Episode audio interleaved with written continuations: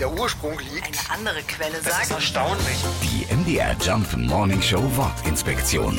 Kaspar Melchior und Balthasar. Kaspar, Melchior und Balthasar, das sind die Namen der heiligen drei Könige, die es in Wirklichkeit wohl gar nicht gab.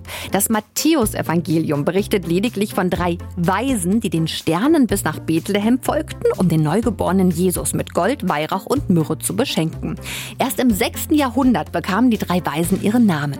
Mit der Zeit wurden sie dann zu Königen, dann zu heiligen Königen und im Mittelalter ordnete man sie den drei bekannten Kontinenten zu. Kaspar soll aus Afrika stammen, Melchior aus Europa und Balthasar aus Asien. So sollten die drei alle Menschen dieser Welt repräsentieren.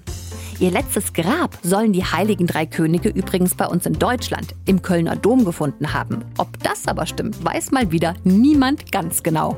Die MDR Jump Wortinspektion. jeden Morgen in der MDR Job Morning Show mit Sarah von Neuburg und Lars Christian Kade. Und jederzeit in der ARD Audiothek.